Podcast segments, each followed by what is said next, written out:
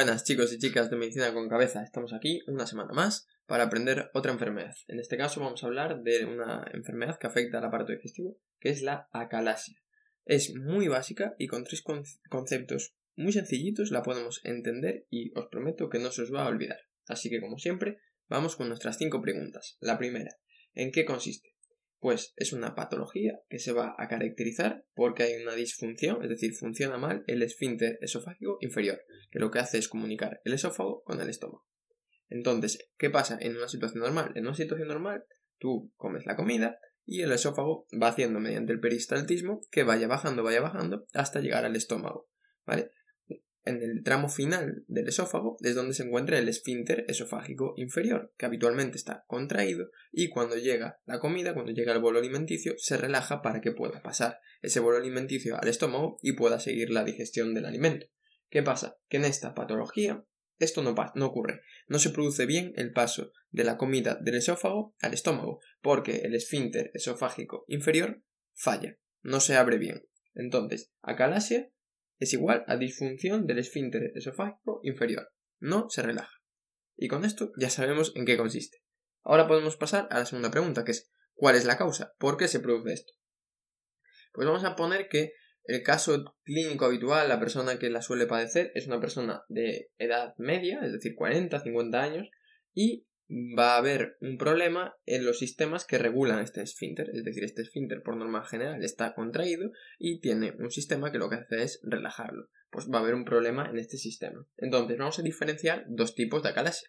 La acalasia primaria, cuando el problema principal está en el esfínter, bueno, en el sistema que regula el esfínter, y que se produce porque se pierden las neuronas inhibitorias del plexo mientérico. Vale, en este momento decir, pero a ver, Carlos, yo vengo aquí para que me hagas entender las cosas, no para que te me pongas complejo. Vale. Se pierden neuronas inhibitorias del plexo mientérico. Vale. Suena feo, pero el plexo mientérico lo que hace es regular el tono de este esfínter. Y como son neuronas inhibitorias, ¿vale? Están inhibiendo la contracción del esfínter. Entonces, si tú pierdes las neuronas que están inhibiendo la contracción, lo que estás favoreciendo es que se contraiga, porque esas neuronas lo que hacen es relajar. Vamos a decir así, se pierden las neuronas que relajan el esfínter, por lo tanto, el esfínter queda contraído. Ese es el problema en una acalasia primaria. El problema reside en esa pérdida de neuronas. ¿Qué pasa? Que tenemos la acalasia secundaria, que el problema es otro, hay una causa, que puede ser habitualmente un adenocarcinoma gástrico, que lo que hace es que penetra en ese plexo mientérico y destruye esas neuronas que relajan el esfínter. Entonces, en el primer caso era un problema que ocurría directamente en el plexo mientérico y en el segundo es una patología tumoral o otra cosa que lo que hace es afectar a ese plexo mientérico. ¿Cuál es la causa? Se pierden las neuronas que relajan el esfínter, por lo tanto el esfínter queda contraído. Pasamos a la tercera pregunta. ¿Qué consecuencias va a tener? Pues el caso clínico va a ser una persona en edad media de la vida que va a tener disfagia, es decir, le va a costar comer, le va a costar tragar el alimento porque tiene una sensación de que no le baja y le pasa tanto para sólidos como para líquidos. Y esto es fundamental. Sólidos y líquidos. ¿Por qué? Porque, porque el esfínter está contraído. No deja pasar el agua, no deja pasar un trozo de bistec. Fundamental. Disfagia mixta. Luego vamos a tener también dolor torácico. ¿Por qué? Pues porque cuando el alimento se te va acumulando ahí en la parte final del esófago, el esófago se contrae para que pueda intentar pasar al estómago. Entonces, esa contracción del esófago para intentar que el peristaltismo haga su efecto y el alimento pase al estómago va a causar dolor. Por lo tanto, tenemos disfagia para sólidos y líquidos y dolor torácico. ¿Qué va a ser la tercera clave de la sintomatología? La regurgitación. ¿Por qué? Pues porque se va acumulando alimento en la parte final del esófago y evidentemente llega un momento en el que regurgitas el alimento porque si no va hacia el estómago va hacia arriba. Vamos a recapitular. ¿Qué consecuencias tiene la calasia? Disfagia mixta para sólidos líquidos, dolor torácico y regurgitación del alimento.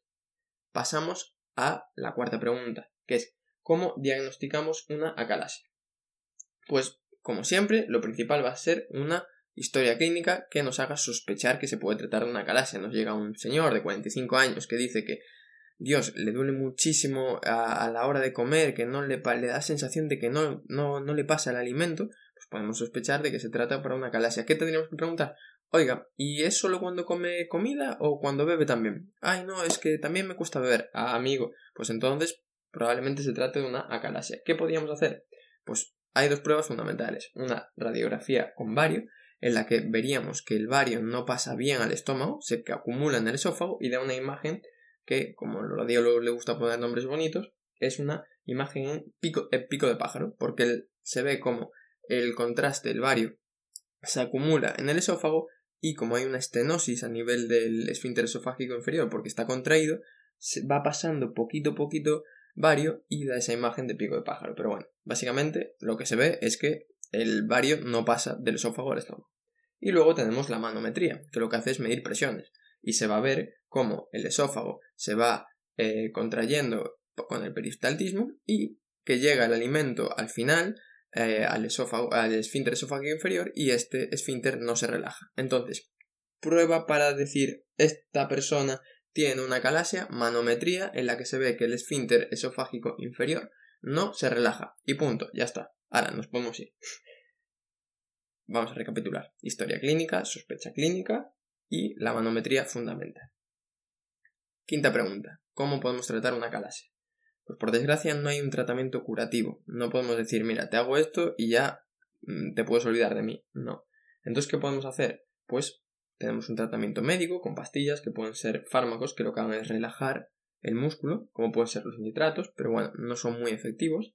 Y luego ya tenemos pues otras, otras medidas como puede ser inyectar toxina botulínica, que lo que hace es disminuir la liberación de acetilcolina en las terminaciones nerviosas y así pues disminuimos la contracción del músculo y conseguimos que se relaje un poco y que la sintomatología disminuya. ¿Qué pasa?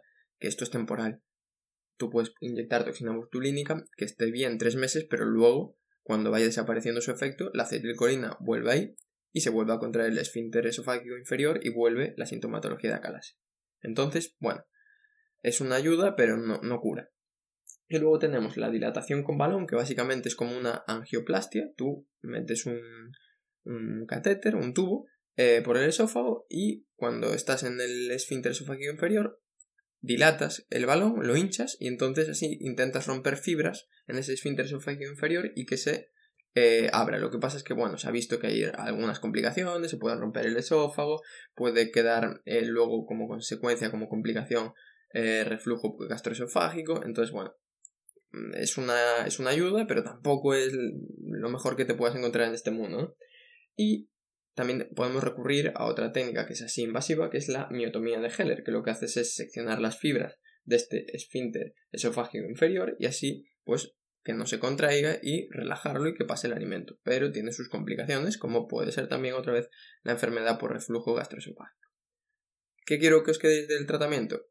Básicamente lo que hay que hacer es intentar relajar ese esfínter esofágico inferior para que así pueda pasar la comida por lo tanto, ya no tengamos disfagia y tampoco tengamos dolor torácico porque el peristatismo funciona bien y no hay que hacer supercontracciones del esófago para intentar pasar el alimento al estómago. Tenemos fármacos que no funcionan muy bien, tenemos la toxina botulínica que, bueno, funciona bien pero en periodos cortos de tiempo y dilatación con balón y la miotomía. Y con esto creo que ya podemos hablar bastante eh, con sentido de qué es la calasia, cuál es la causa, etc. Así que nada, nos vemos la semana que viene con un capítulo nuevo. Perdón, perdón, perdón. Y recordad que tenéis en YouTube vídeos eh, explicativos de otras patologías, de patrones restrictivos, obstructivos, vídeos muy interesantes y en Casa del Libro tenéis publicado Arreglando Corazones, que es el ebook que hice hace dos años para intentar entender la cardiología y no tener que memorizarla. Así que si queréis colaborar con el canal y con Medicina con Cabeza, ya sabéis que podéis hacer. Un abrazo.